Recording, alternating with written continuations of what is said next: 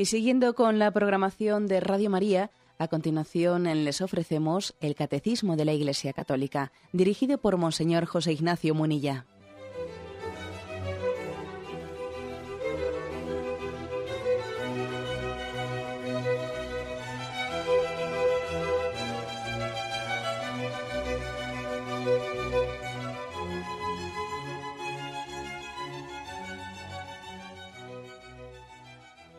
Saludo a todos los oyentes de Radio María. Un día más, con la gracia del Señor, proseguimos el comentario del Catecismo de nuestra Madre, la Iglesia. Hoy queremos concluir este apartado explicativo de la segunda petición del Padre Nuestro, venga a nosotros tu reino. Son en total seis puntos, y nos falta el sexto, el punto 2821, el catecismo en estos seis puntos ha explicado eh, lo que la tradición, eh, a, la luz especialmente de los santos padres, ha entendido que qué es lo que estamos rogando y suplicando en esta petición del venga a nosotros tu reino. Leo este último punto que nos queda, que es breve, y después lo desarrollamos.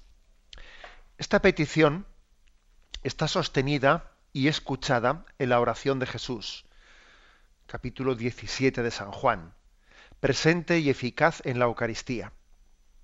Su fruto es la vida nueva según las bienaventuranzas. Aquí viene una serie de textos evangélicos para explicarlo. Estamos, por tanto, concluyendo y nos da una noticia que yo creo que nos tiene que llenar de esperanza para que confiemos en que nuestra oración es eficaz. Se nos dice que esta oración, esta petición, venga a nosotros tu reino, está sostenida por la oración de Jesús. Y además está escuchada. Jesús nos ha, nos ha precedido en esa petición y además también, al mismo tiempo, Él es el que la pide y Él es el que la acoge, acoge nuestra súplica. Y se nos dice que está presente y eficaz cada vez que celebramos la Eucaristía. Fijaros, por ejemplo, como cuando celebramos la Eucaristía, después de la consagración decimos, anunciamos tu muerte, proclamamos tu resurrección, ven Señor Jesús. Es decir, eh, la celebración de la Eucaristía es la mm, elevación al sacramento de esta petición del Padre nuestro. Estamos elevando a la categoría de sacramento esta petición. Ven Señor Jesús. Celebrar la Eucaristía es realizar de una forma eficaz lo que pedimos en esta oración. Estamos pidiendo que venga, ¿no? Que venga sacramentalmente como, como la antesala de su venida definitiva, de la venida definitiva de ese reino de Dios. Bien, vamos por partes, se nos, se nos remite a un punto anterior, el punto 2746, en la que se hablaba de esa oración de Jesús. ¿eh? Si recordáis, explicamos en su tiempo poco con detenimiento esto, por la oración de la hora de Jesús, se entiende especialmente el capítulo 17 del Evangelio de San Juan. Dentro de esa plegaria de Jesús después de la última cena, son unos capítulos en los que se extiende con detenimiento San Juan. Jesús se explaya en ese discurso después de la última cena. Dice así, cuando ha llegado su hora, Jesús ora al Padre su oración, la más larga transmitida por el Evangelio, abarca toda la economía de la creación y de la salvación, así como su muerte y resurrección. Al igual que la Pascua de Jesús sucedida una vez por todas, permanece siempre actual. De la misma manera, la oración de la hora de Jesús sigue presente en la liturgia de la Iglesia. Esta es una oración muy especial, esa plegaria que hizo Jesús por los suyos. Padre, ha llegado la hora, el momento en que Jesús sabe que ha llegado su hora, la hora suprema de entregar su vida al Padre, allí tiene, tiene lugar una, una oración de intimidad que San Juan, por aquello de que estaba él muy cerca de Jesús, él, él, es el que había reclinado su cabeza en el costado de Cristo, y por eso él ha acogido de una manera muy especial, a diferencia de los otros evangelistas, no es él el que ha recogido esta intimidad de la, de la hora de Jesús, de cómo Jesús oraba al Padre, porque él era especialmente íntimo de, de, Jesucristo. Padre, ha llegado la hora, glorifica a tu Hijo, te pido por los que me has encomendado para que no se pierda ninguno de ellos, etc. Es esa oración mm, recogida en el capítulo 17 del Evangelio de San Juan, que os recomiendo muy especialmente. Es una oración culminante de la vida de Jesús y es como el resumen en esa hora suprema, es el resumen de todo lo que Jesucristo le ha dicho al Padre a lo largo de esos años de su vida. A lo largo de, de, esos 30 años de su vida, de esos 33 años de su vida, Jesús ha orado al Padre en intimidad, ha pasado muchas noches en oración. Aquí ahora está como recogida esa plegaria intercesora por nosotros. Te pido para que no se pierda ninguno de los que me has encomendado. Y aquí lo que nos dice el catecismo es que, al igual que en la Eucaristía, en la Eucaristía queda eternizado para siempre en ese por Cristo, con Él y en Él, la ofrenda que Cristo hizo al Padre en el Monte Calvario, porque cada vez que celebramos la Eucaristía, estamos actualizando, estamos volviendo a hacer presente sacramentalmente, de una forma no cruenta, la ofrenda que hizo Cristo hace dos mil años, esa ofrenda que tuvo lugar en ese momento histórico ha quedado como eternizada para siempre y la actualizamos cada vez que celebramos la Eucaristía, ¿no? Bueno, pues de una manera similar a como eso tiene lugar en el sacramento de la Eucaristía, dice aquí el catecismo, algo similar ocurre eh, con esa oración de Cristo de Cristo al Padre, en la que Jesús ora por nosotros al Padre. Eso no fue únicamente en aquella sobremesa de la última cena, no, no, es que Cristo ahora glorificado, sentado a la derecha del Padre, Él está pidiendo al Padre por nosotros de esta manera tan especial. ¿Mm? Es como una oración, no sé si esta palabra yo creo que igual no es, una palabra muy correcta, pero bueno, es la que se me ocurre. ¿no? En castellano no sé si existe esta palabra, pero dice, es como una oración eternizada, es decir, por toda la eternidad Cristo ruega al Padre de esta manera. Especialmente, aquí en este punto que estamos hoy comentando, en el 2821, se nos, se nos ofrece unos pocos versículos de ese capítulo, Juan 17, versículos el, del 17 al 20, que voy a leer, se destacan estos versículos, dice, Jesús dice al Padre, Padre, santifícalos en la verdad tu palabra es la verdad. Como tú me has enviado al mundo, yo también les he enviado al mundo.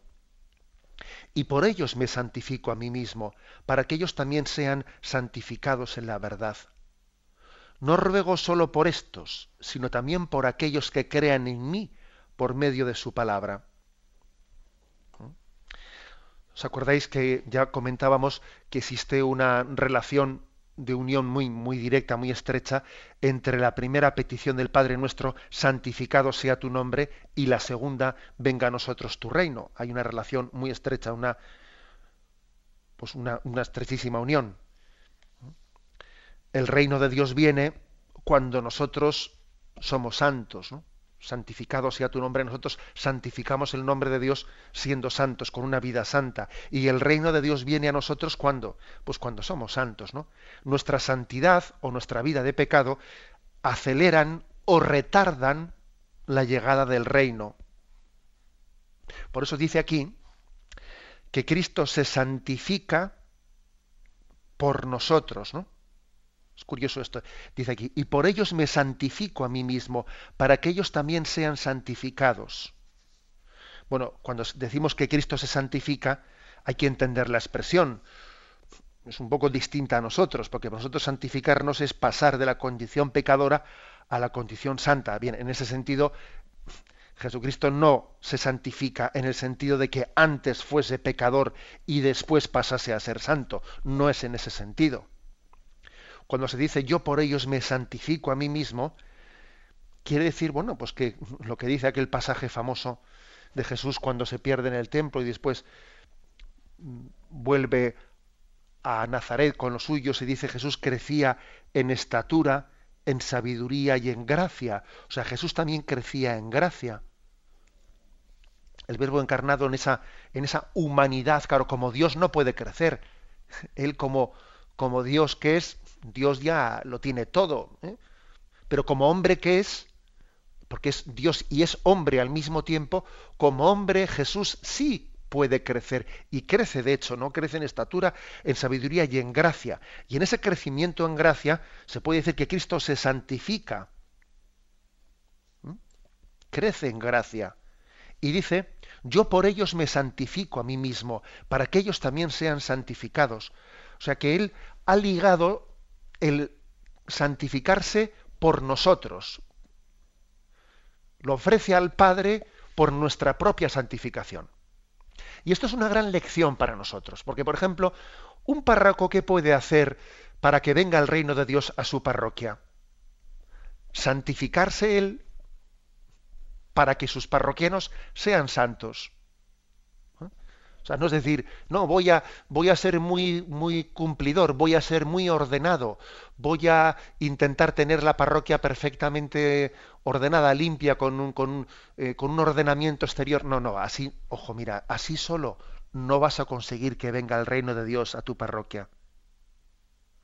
Ofrece por la santificación de tus fieles tu propia santificación yo me santifico para que ellos también sean santos. O sea, es decir, la forma que tenemos para que venga el reino de Dios a nuestro alrededor es ofrecer nuestra propia santificación, ¿no?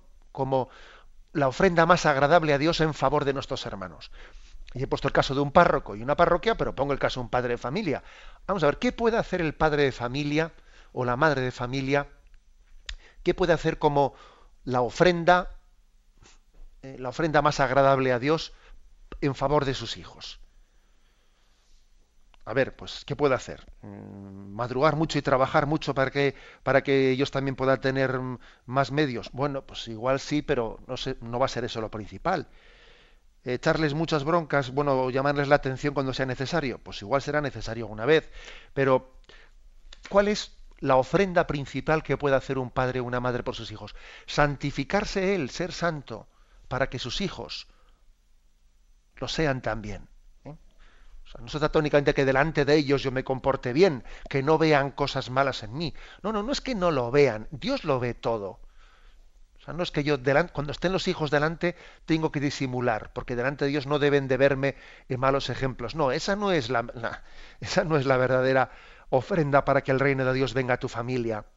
Disimular delante de los hijos. No, no. Santificarte tú santificarte tú, y esa será la ofrenda más agradable para que venga el reino de Dios a tu familia. ¿Mm? Esto es una gran, una gran lección la que Jesús nos da aquí. Y por ellos me santifico a mí mismo, para que ellos también sean santificados. Y no ruego solo por estos, sino también por aquellos que crean en mí por medio de su palabra. O sea, Jesús ha, ha orado para que nosotros seamos instrumento de transmitir su palabra a las futuras generaciones, para que podamos ser instrumento de que el reino de Dios llegue a los demás. Tenemos un momento de reflexión y continuamos enseguida.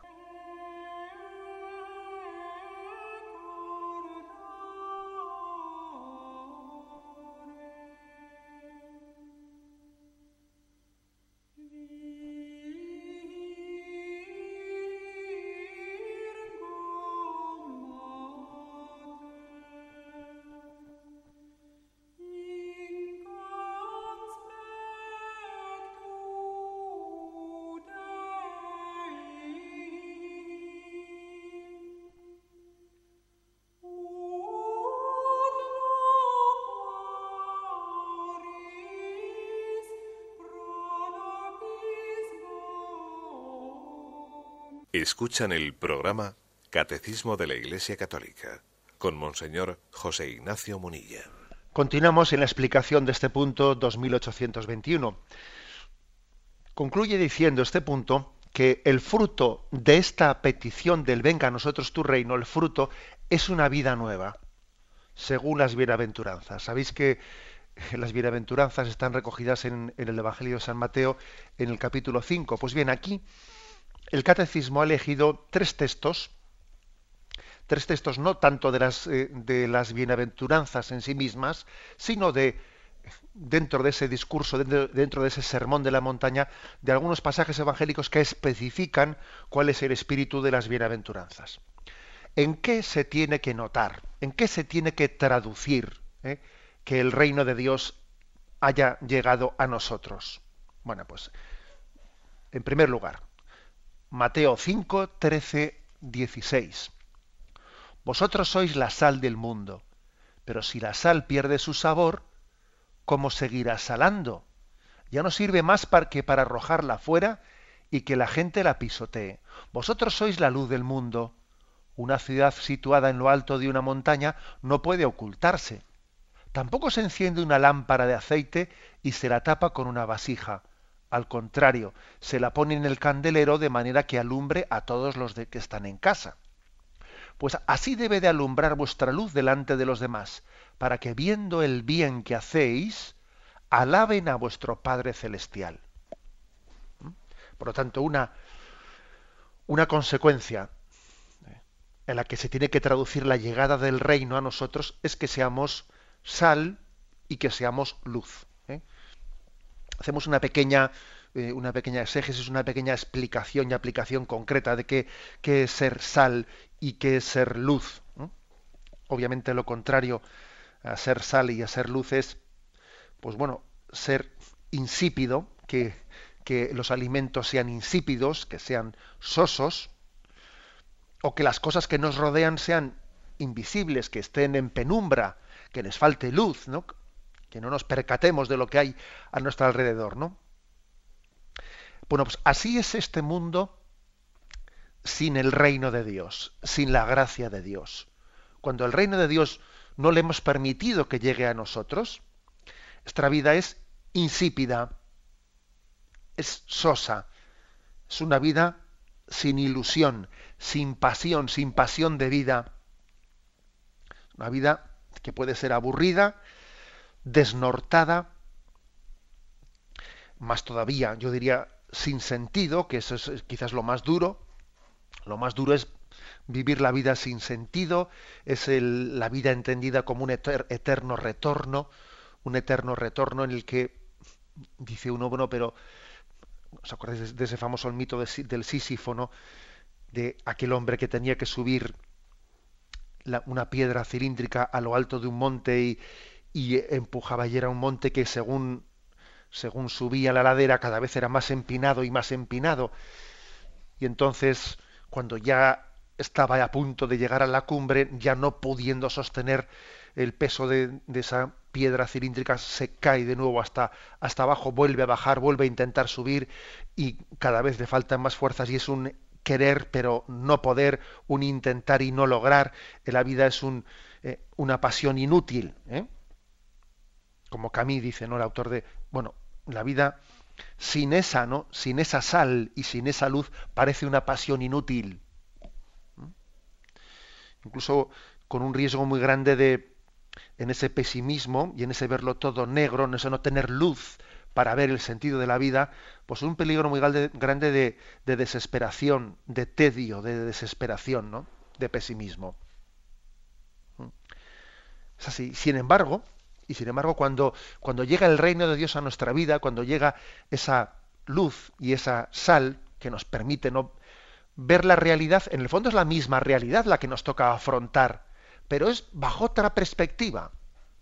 Las dificultades son las mismas, las cruces son las mismas, pero, pero con la gracia de Dios, con la llegada del reino, hay otro sentido, hay otra esperanza para afrontarlo todo.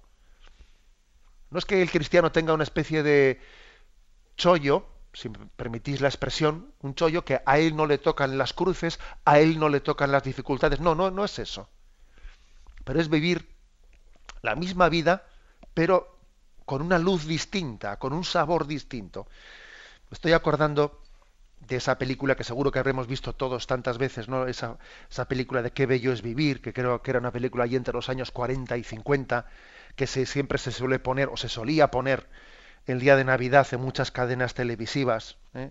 Una película que quiero recordar que era dirigida por Frank Capra, que el protagonista era James Stewart. ¿Os acordáis de esa película?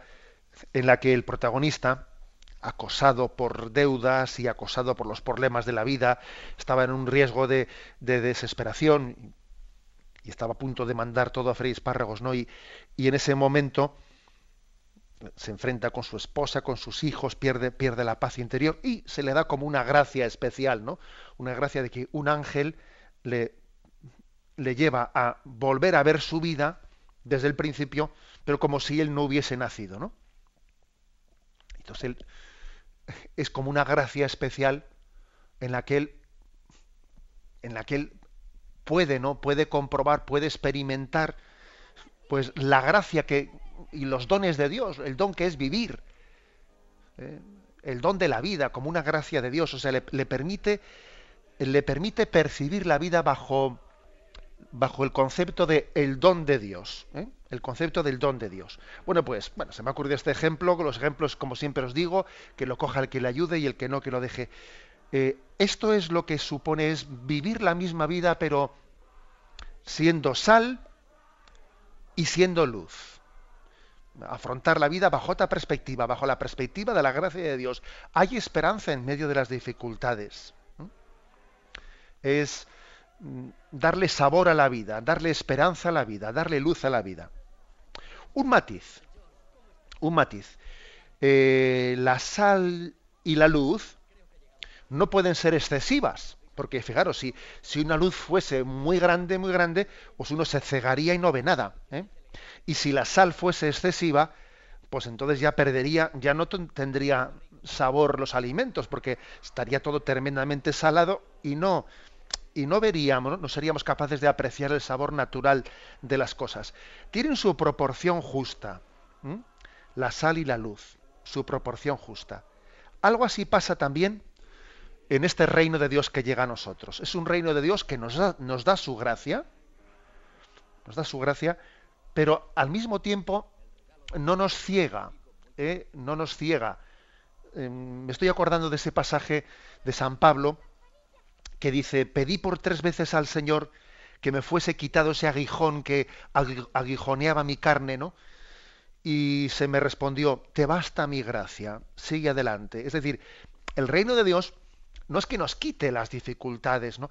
Pero nos da, nos da la gracia suficiente, nos da la luz suficiente para seguir luchando en la vida con sentido, con esperanza. Es una proporción justa. Es decir, el cielo sí, en el cielo será la luz completa, la luz definitiva, la luz total, ¿no? Aquí, sin embargo, mientras caminamos en esta vida, el Señor nos hace, nos hace eh, caminar humildemente, ¿no? Es una proporción humilde, justa de la gracia que nos permite decir qué, qué hermosa es la vida, qué bonita es la vida, ¿no? Qué rica, qué sabrosa es. Y por cierto, cuando uno cuando uno ve las cosas, tiene hasta el riesgo de decir, mira, mira qué, hermoso es esto, mira, sí, pero no nos damos cuenta que es la luz humilde la que te permite verlo. Y nadie se fija en la luz, pero si no llega a ser por la luz, tú no estarías viendo eso. Y cuando uno dice, qué rico está este alimento, uno, uno no se da cuenta que es la sal que pasa desapercibida la que te permite decir qué rico está esto. Algo así pasa con la gracia de Dios, que a veces no nos percatamos de ella, pero es la que nos permite decir qué bello es vivir, qué bello es vivir. No nos damos cuenta que hay sal, no nos damos cuenta que gracias a la luz estamos viendo, pero es la gracia de Dios la que nos permite decir qué bello es la vida, qué don de Dios. Por eso la conclusión, ¿no? La conclusión de esta bueno, pues de esta eh, de este consejo evangélico de ser sal y de ser luz es el atrevernos a ser diferentes. Atrévete a ser diferente. ¿Mm? No, te, no seas soso, ¿eh? no seas insípido. ¿Mm? No te secularices. No te pierdas en la masa, no te disuelvas en la masa, ¿no? no te secularices, no, no te ajustes a este mundo, sino transfórmate por la renovación de la mente. ¿eh? ¿Qué dice San Pablo? Y no os ajustéis a este mundo, porque si la sal se vuelve sosa, pues entonces somos más de lo mismo. Somos más de lo mismo. Si nosotros también acabamos perdiendo luz, pues somos más de una sombra más entre las sombras, ¿no? Lo que dice San Pablo, no os ajustéis a este mundo, sino transformaos por la renovación de la mente, por la renovación de la gracia. ¿eh? O sea, ser sal y ser luz es también un reto, un reto a brillar en medio de las sombras y a dar sabor de vida en medio de lo insípido. En resumen, ¿eh? es una, uno de los signos de la llegada del reino de Dios a nuestra vida es que cuestionemos el mundo que nos rodea. O sea que el cristiano vive en el mundo, pero es distinto a este mundo. Es distinto. Y da un testimonio de que, que contrasta. ¿eh? No tenemos que tener miedo al contraste. Más bien lo que nos tiene que asustar es que no se nos distinga en absoluto, ¿eh? que pasemos totalmente desapercibidos porque nuestro, nuestro sentir, nuestro pensar, acabe, acabe siendo eh, pues el mismo que el del espíritu de este mundo. Tenemos un momento de reflexión y continuamos enseguida.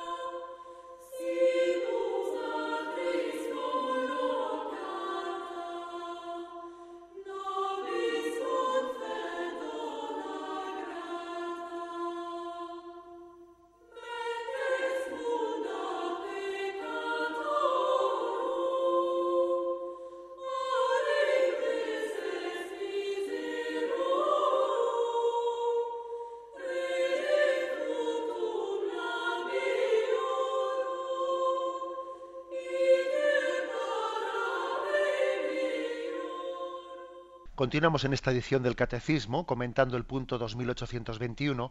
En él se nos dice que esa llegada del reino de Dios se traduce, tiene como fruto una vida nueva. Y se nos ofrecen unos textos evangélicos.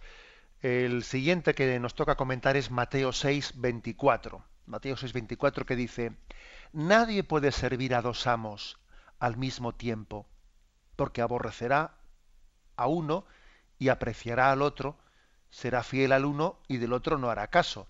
No podéis servir al mismo tiempo a Dios y al dinero. Bueno, otra consecuencia de esa llegada del reino de Dios. El reino de Dios tiene un rey. Cristo es nuestro rey. Jesucristo rey, esa fiesta litúrgica que celebramos, nos recuerda que nuestro corazón, nuestro corazón no puede tener dos señores. Nunca ha existido ¿eh? Una monarquía con dos reyes. No, eso, eso es guerra. Si en una monarquía hay dos reyes, hombre, serán el rey, el rey y la reina, pero son matrimonio. Pero si en un sitio hay dos que se coronan rey, ya tenemos guerra civil. Bueno, pues apliquemos esta imagen. ¿eh? no puede haber dos reyes dentro de nosotros. Nuestro corazón no puede tener dos señores. O sea, no se puede no se puede ocuparse de este mundo poniendo en él su corazón. Estamos llamados a tener una libertad afectiva, vivir en el mundo, entregarnos a la transformación de este mundo, pero teniendo nuestro corazón solamente en Dios. Por lo tanto, la llegada del reino de Dios nos tiene que dar esa libertad afectiva tan, eh, tan, tan grande. De luchar por esta vida, creced, multiplicaos, dominad la tierra, poseer sin ser poseídos por ella, poseer sin ser poseídos, trabajar sin que eso nos cree una especie de esclavitud hacia el trabajo, esclavitud hacia el dinero. O lo que dice San Ignacio de Loyola, ¿no? Servirse de todo, servirse de las cosas creadas en tanto y cuanto nos ayudan para, para dar gloria a Dios y para servir a Dios. y en tanto y cuanto son más bien un estorbo, las dejamos. A esto significa, ¿eh? esto significa que, que, la llegada del reino supone que solo tenemos un rey, que nuestro corazón afectivamente únicamente descansa en Dios. Jesús nos enseña, nos habla claramente del peligro de, las riquezas, que tienen, tienen una capacidad increíble de ejercer un señorío, ¿eh? un falso señorío sobre nosotros. Que tenemos la capacidad de, de, que la criatura nos aparte del Creador. Es increíble, pero eso puede ocurrir. ¿eh? Cómo nos distraen, cómo, cómo pueden llegarle a robar a Dios ese señorío, ese reinado que debe de tener entre nosotros. Por lo tanto, he aquí, ¿eh? aquí otra consecuencia práctica. Un desprendimiento desprendimiento de los bienes creados de manera que afectivamente hablando nuestro corazón esté en Dios. Seguimos adelante. ¿eh? Y finalmente este punto del catecismo nos ofrece otro texto, Mateo 7 del 12 al 13, como eh, otra, consecuencia concreta, otro fruto concreto de esa llegada del reino de Dios a nuestra vida. Mateo 7, versículo del 12 al 13, que dice así bueno, son dos versículos con dos afirmaciones distintas y por lo tanto los voy a distinguir. El primero es Mateo 7, versículo 12, dice así. Portaos en todo con los demás como queréis que los demás se porten con vosotros. En esto consiste la ley de Moisés y las enseñanzas de los profetas. Es la famosa llamada regla de oro. ¿eh? la regla de oro, que en algunos, mm, en algunos pasajes se formula en sentido negativo, pero aquí se formula en sentido positivo, que es mucho más. El sentido negativo es no hagas a los demás lo que no quieras que te hagan a ti. Pero en sentido positivo es, todavía dice más, ¿no? Dice, pórtate con los demás como te gustaría que se portasen contigo. Ya no solo en no hacer cosas malas, no en no hacer el mal, sino en hacer el bien. Es más, claro. Bueno, este es otro, otro signo concreto de la llegada del reino de Dios a nosotros. El reino, como también el propio nombre indica, el reino nos refiere a una comunidad. Un reino no lo forma uno solo. ¿eh? En el reino hay los habitantes del reino, no, o sea, está formado por una comunidad. Y por lo tanto, la llegada del reino pasa por salir de nosotros mismos y por tener conciencia de que somos, formamos parte ¿no? de esa comunidad de los habitantes de ese reino. Pasa por una ruptura de nuestro individualismo. Y solo se puede salir de uno mismo amando. O sea, no hay otra forma de salir de nosotros mismos, de romper el cascarón de nuestro individualismo, que amando. Podríamos llegar a decir que el reino de Dios es un estado, un estado en el que unos viven pensando en los otros. Viven pensando en los otros. Tienen la capacidad de descentrarse de sí mismos. De descentrarse de sí mismos. Esto es tan, importante. Es una consecuencia de, esa llegada del reino de Dios. El que nos descentremos de nosotros mismos, ¿no? la superación del egoísmo como planteamiento de vida, en la que todo gira en torno a mí, yo, yo y yo y yo. De fondo, yo creo que es un pequeño infierno. ¿eh? El reino de Satanás, podríamos decir, que es un egoísmo pleno y absoluto. Es todo girar en torno a nosotros mismos. El infierno será eso. ¿eh? El infierno será el egoísmo pleno. Y el sufrir entre nosotros, ¿no? Ese egoísmo Mm, insufrible. Y sin embargo el reino de Dios es el don, el don por el que uno es feliz haciendo felices a los demás. Por eso muchas veces me habéis escuchado que yo creo que lo más semejante ¿no? que podemos tener el reino de Dios en nuestra vida, pues es la familia, en la que Dios nos da un don muy grande de olvidarnos de nosotros mismos y hacer felices a los demás de, la misma manera que es una tortura cuando en la, familia no tiene lugar tal cosa, cuando, cuando en la familia no hay no hay esa generosidad que brota, yo creo que casi mm, por naturaleza, ¿no? De, de ser felices, haciendo felices a los demás, eso es una pequeña tortura. Una familia a la que reina el egoísmo es algo totalmente contradictorio, antinatura. Antinatura. Bien, esta es por lo tanto una característica. Y el versículo 13, el siguiente, ¿eh? viene, la, viene la otra y dice, el otro versículo, entrad por la puerta estrecha, la puerta que conduce a la perdición es ancha y el camino fácil, y muchos son los que pasan por ellos. En cambio se estrecha la puerta y angosto el camino que lleva la vida. Versículo 13 nos habla pues de la puerta estrecha y de la puerta ancha. Y se nos y se nos advierte que el reino de Dios, el reino de Dios nos da el don, el don de pasar por la puerta estrecha. Bueno, si os acordáis, eh, ese famoso pasaje de San Mateo, capítulo 11, donde está hablando de Juan Bautista, de Juan Bautista, eh, aquel hombre que era tan austero, aquel hombre que mm, vivía eh, de una como un como un auténtico asceta. Y Jesús dice de él, el capítulo 11 de San Mateo, versículos 7 y siguientes, ¿no? Dice, ¿qué salisteis a ver en el desierto? Una caña agitada por el viento. ¿Qué salisteis a ver si no? ¿Un hombre elegantemente vestido? No. Los que visten con elegancia están en los palacios de los reyes. Entonces, ¿a qué salisteis? ¿A ver un profeta? Sí, os digo, y más que un profeta.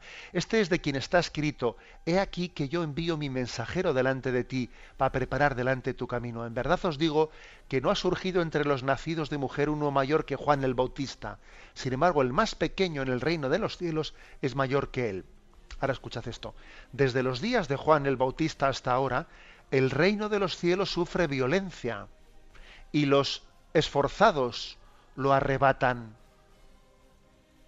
Es decir, se nos pone el ejemplo de Juan Bautista como aquel que entra por la puerta estrecha, porque el reino de Dios sufre violencia. Y solamente los esforzados eh, son capaces de, dice, de arrebatarlo o de, o de o de entrar en ese reino de Dios. Se nos está pues dando una pauta muy importante, una, pauta muy importante. El entrar por la puerta estrecha es también el de hacerse violencia a sí mismo. Lo que decía San Ignacio de Loyola, el ayere contra, el saber hacer contra a nosotros mismos. ¿Eh? Si nosotros nos dejamos llevar por nuestra espontaneidad, por nuestros impulsos, por nuestras pasiones, pues ya sabemos lo que brota de ellas. Brota egoísmo, brota egoísmo, eh, todo mío, todo para mí. Es curioso, ¿no? Que a los niños, a los niños en toda su inocencia, sí, sí, sí, inocentes, inocentes, de acuerdo, pero el niño, si le dejas a su propio impulso, lo que le sale decir es esto es mío, esto es mío, esto es para mí, y le tienes que educar muy mucho y con mucha paciencia para que aprenda a decir, toma, esto para ti. Bueno, eso ya es un triunfo que diga eso, eso es un triunfo. En nosotros brota, fruto de nuestro pecado original y de nuestros pecados personales, tenemos una tendencia egoísta que tiene que ser afrontada con el ayere contra, es decir, con el hacernos contra nosotros mismos. Que es que el mayor enemigo lo tenemos dentro de nosotros. Cuando hablamos de enemigos siempre estamos, ¿eh? enseguida se nos ocurre mirar, mirar por la ventana más nos valdría mirarnos al espejo y descubrir dónde tenemos el mayor enemigo. ¿Mm? Si nos dejamos llevar por nuestra, ¿eh? por nuestra mera espontaneidad, ¿no? Ojo que la espontaneidad, así como el naturalismo, que hay que ser naturales, no existe, es un engaño. Es un engaño. Hay en el fondo dos, dos posibilidades. Que la voluntad sea dueña de los instintos, o que los instintos se adueñen de la voluntad. ¿Eh? Aquí dos posibilidades y no cabe decir yo estoy en el punto medio, porque es que ¿eh? no se puede ver los toros desde la barrera, porque estamos todos en la arena. O la voluntad es dueña de los instintos, o los instintos se acaban adueñando de la voluntad.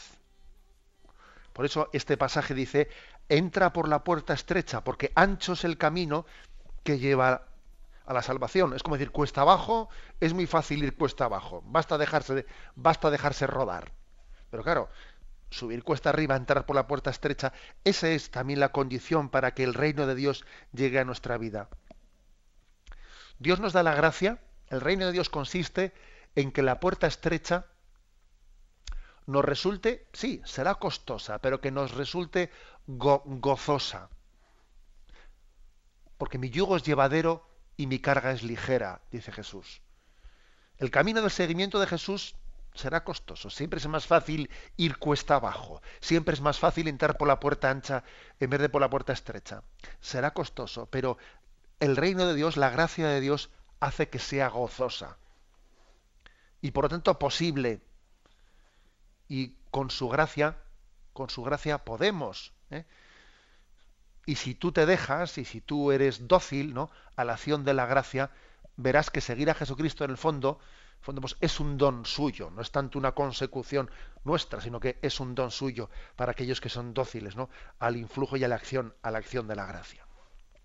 Bueno, pues aquí tenemos como eh, terminado de explicar qué consecuencias, qué frutos tiene que tener la llegada del reino a nuestra vida. Ser sal, ser luz,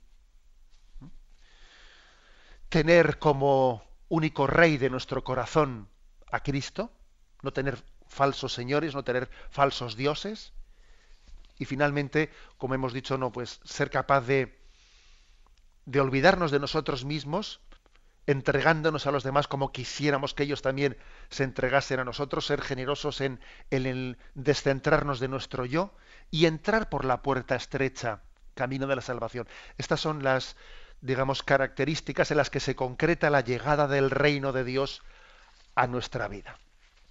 Lo dejamos aquí y damos paso a la intervención de los oyentes. Podréis llamar para formular vuestras preguntas al teléfono 917 107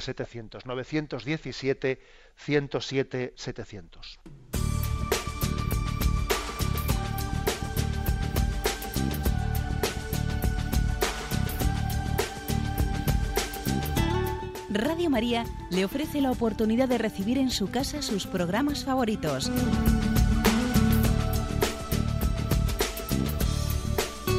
Ahora lo puede hacer a través de nuestra página web www.radiomaria.es o bien llamándonos al 902 500 518. 902 500 518. Pídanos el programa que más le interesa en cualquiera de sus emisiones, especificando el día y la hora que lo ha escuchado. Solo nos tiene que decir si lo quiere en CD de audio o CD o DVD en MP3. Haga su solicitud en el 902 500 518 y en www.radiomaria.es. Radio María, más cerca de usted.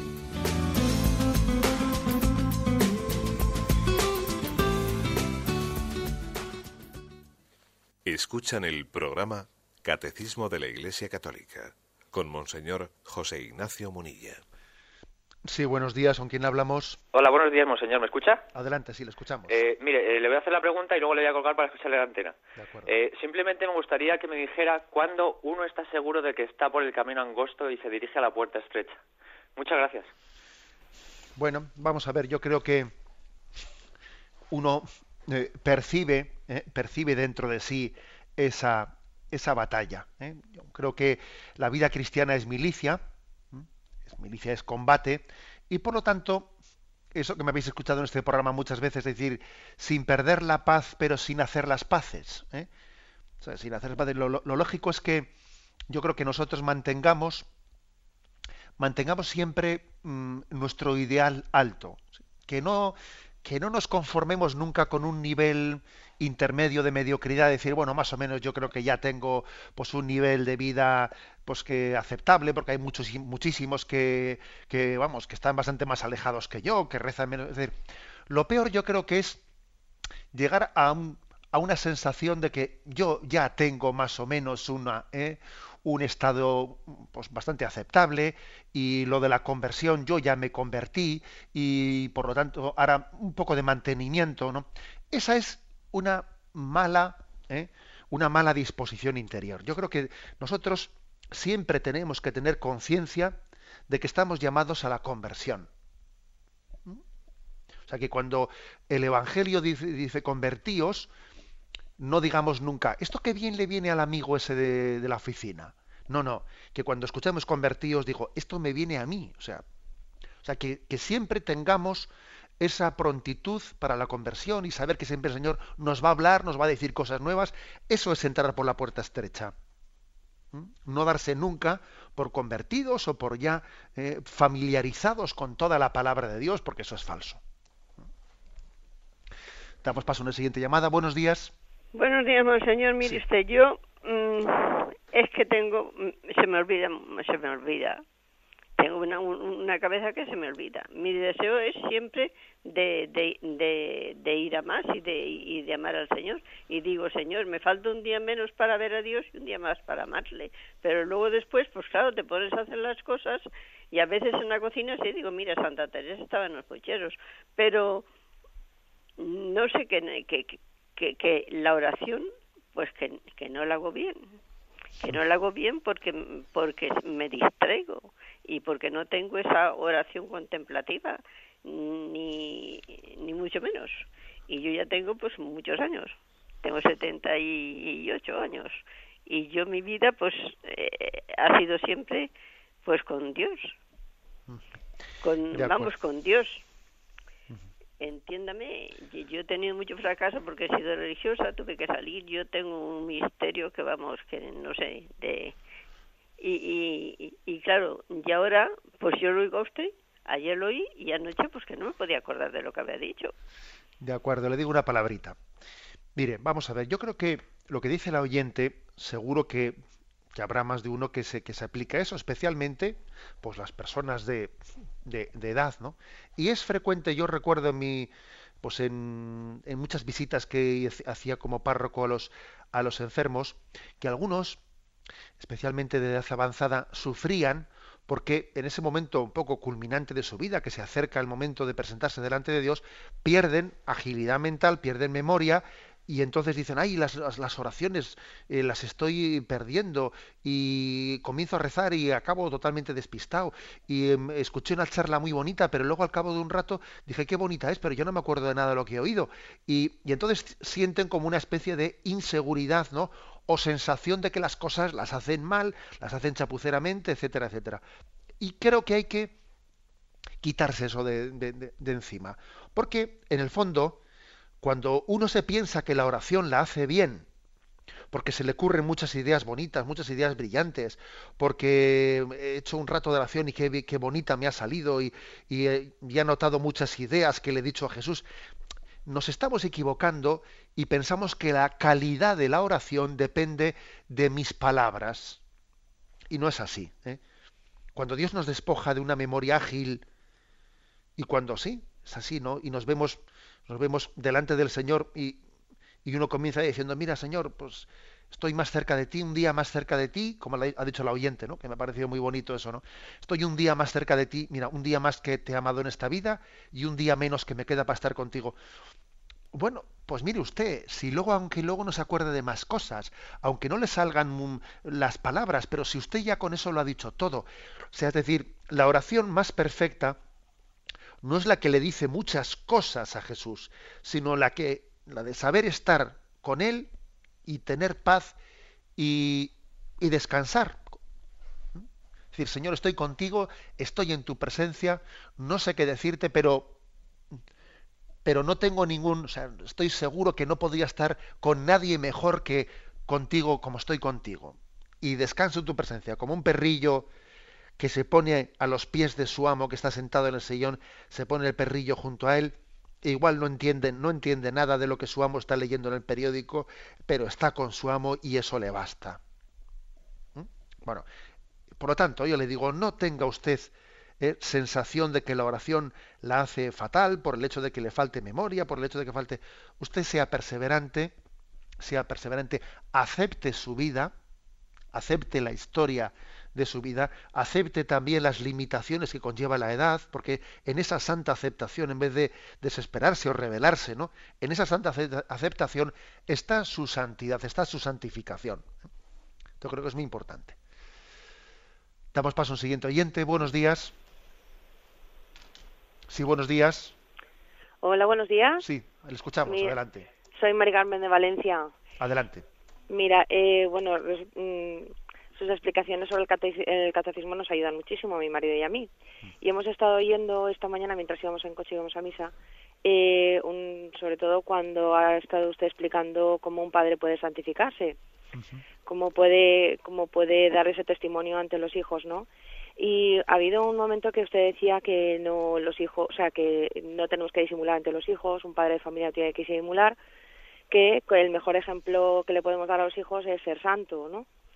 Entonces, claro, a mí me venía a la cabeza, digo, que ¿de qué manera podemos hacer para ser santos? Ir a misa, comulgar todos los días.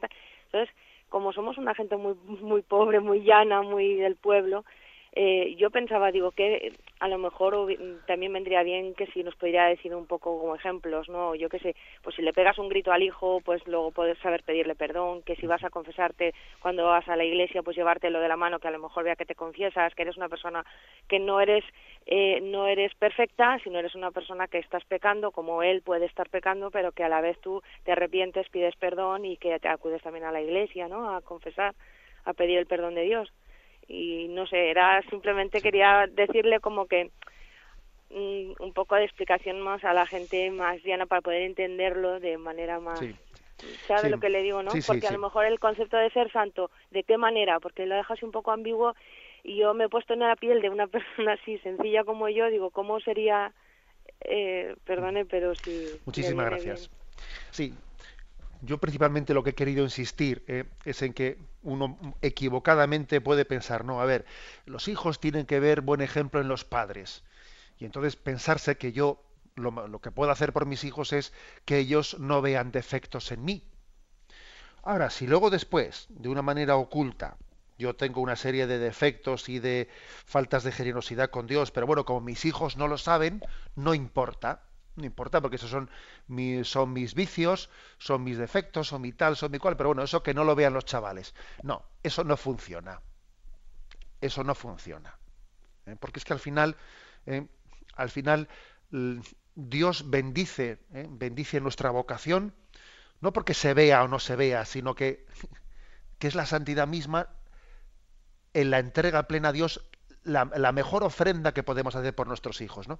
Por ejemplo, imaginémonos Imaginémonos que un bueno, pues que un padre tiene pues un vicio especial, ¿eh? tiene un vicio especial pues eh, con una bebida, ¿eh? o con la bebida, o con, no sé, con cualquier vicio concreto que le cueste vencer. Y uno dice, bueno, mis hijos esto no lo saben, ¿no? Pero voy a ofrecer por mis hijos, voy a ofrecer, ha llegado este tiempo especial y voy a ofrecer por mi hijo que va a hacer la primera comunión, la, mm, la ofrenda a Dios de este vicio que me cuesta mucho arrancar de mi vida. Voy a ofrecer, mi hijo no lo sabe, pero no importa, lo sabe Dios. Voy a entregar esto por él, ¿no? Pues este, este vicio que me cuesta, o sea, ponerle nombre y apellidos, por ejemplo, un párroco dice, estoy inviciado con la televisión. Y aquí por las noches, aquí estoy yo perdiendo un tiempo con la televisión, y el caso es que luego después yo les predico a mis fieles, voy a ofrecer por los fieles que se me han encomendado, voy a cargarme este, eh, este tiempo de estar aquí zapineando a lo tonto, viendo aquí bobadas en televisión, y lo voy a ofrecer por mis fieles. Me santifico por ellos. Me desprendo de, este, de esto en concreto. ¿eh? Es decir, ese tipo de ofrendas concretas que hagamos por, eh, por los fieles que se me han encomendado, por mis hijos, etcétera. Luego, por supuesto, que lo que usted dice, que también los hijos puedan ser testigos de ese deseo nuestro de santificarnos, también es importante. Por ejemplo, que ellos vean que yo me voy a confesar y que sé que también pedir perdón por mis faltas, o sea, que también los hijos sean testigos, tiene su importancia, por supuesto que la tiene. Pero yo me refería a este aspecto oculto, ¿eh? al aspecto oculto de decir, mm, algo que a mí me cuesta en mi santificación, lo voy a ofrecer pues por mis parroquianos, por mis hijos, por mí, ¿eh? por mis compañeros. Damos paso a una última llamada. Buenos días. Sí, buenos días, Padre Munilla. Le escuchamos. Eh, soy Teresa de Valencia. A ver, tengo una pequeña duda por mis hijos y por los adolescentes con los que trabajo. Es verdad que el ser humano tenemos una tendencia, o sea, por el pecado original y, tenemos tentaciones cada día, ¿vale? Pero por contra, yo también veo que eh, a los chicos, al joven, hasta que no les tropeamos, como escuché el otro día a una persona muy sabia, pues que es verdad que también tenemos una tendencia hacia el bien, hacia lo bueno, hacia lo bello, ¿vale? Entonces hay una pequeña una pequeña duda que me gustaría que me aclarase. Sí, sí, sí, las dos, las dos tendencias están en nosotros. Esa tendencia a lo bello y a lo bueno es una tendencia que está inscrita en nuestra naturaleza. el hombre ha sido creado para la verdad, el hombre ha sido creado para el bien, el hombre ha sido creado para la belleza. O sea, el hombre tiene hambre y sed de Dios. ¿eh? El sentido del deseo de, el deseo de Dios, el deseo de belleza, ¿eh? Eh, está inscrito en nuestra naturaleza. Lo que pasa es que convive, convive con el desorden que también el pecado original y nuestros pecados personales han sembrado en nosotros. Y eso convive al mismo tiempo también con nuestra tendencia al egoísmo, que es todo lo contrario de la belleza, que es todo lo contrario de la verdad o de la bondad. Pero por eso existe esa lucha, por eso existe esta contradicción dentro de nosotros esa contradicción que nos hace sufrir, porque cuando el hombre es egoísta, sufre. ¿Por qué sufre? Porque al mismo tiempo tiene un, deseo de, verdad, de, belleza y de bien. O sea que el, el principal perjudicado de, del, del, pecado somos nosotros mismos, porque nos contradice a, a, eso que deseamos dentro en nuestro interior. Me despido con la, con la bendición de Dios Todopoderoso, Padre, Hijo y Espíritu Santo. Alabado sea Jesucristo.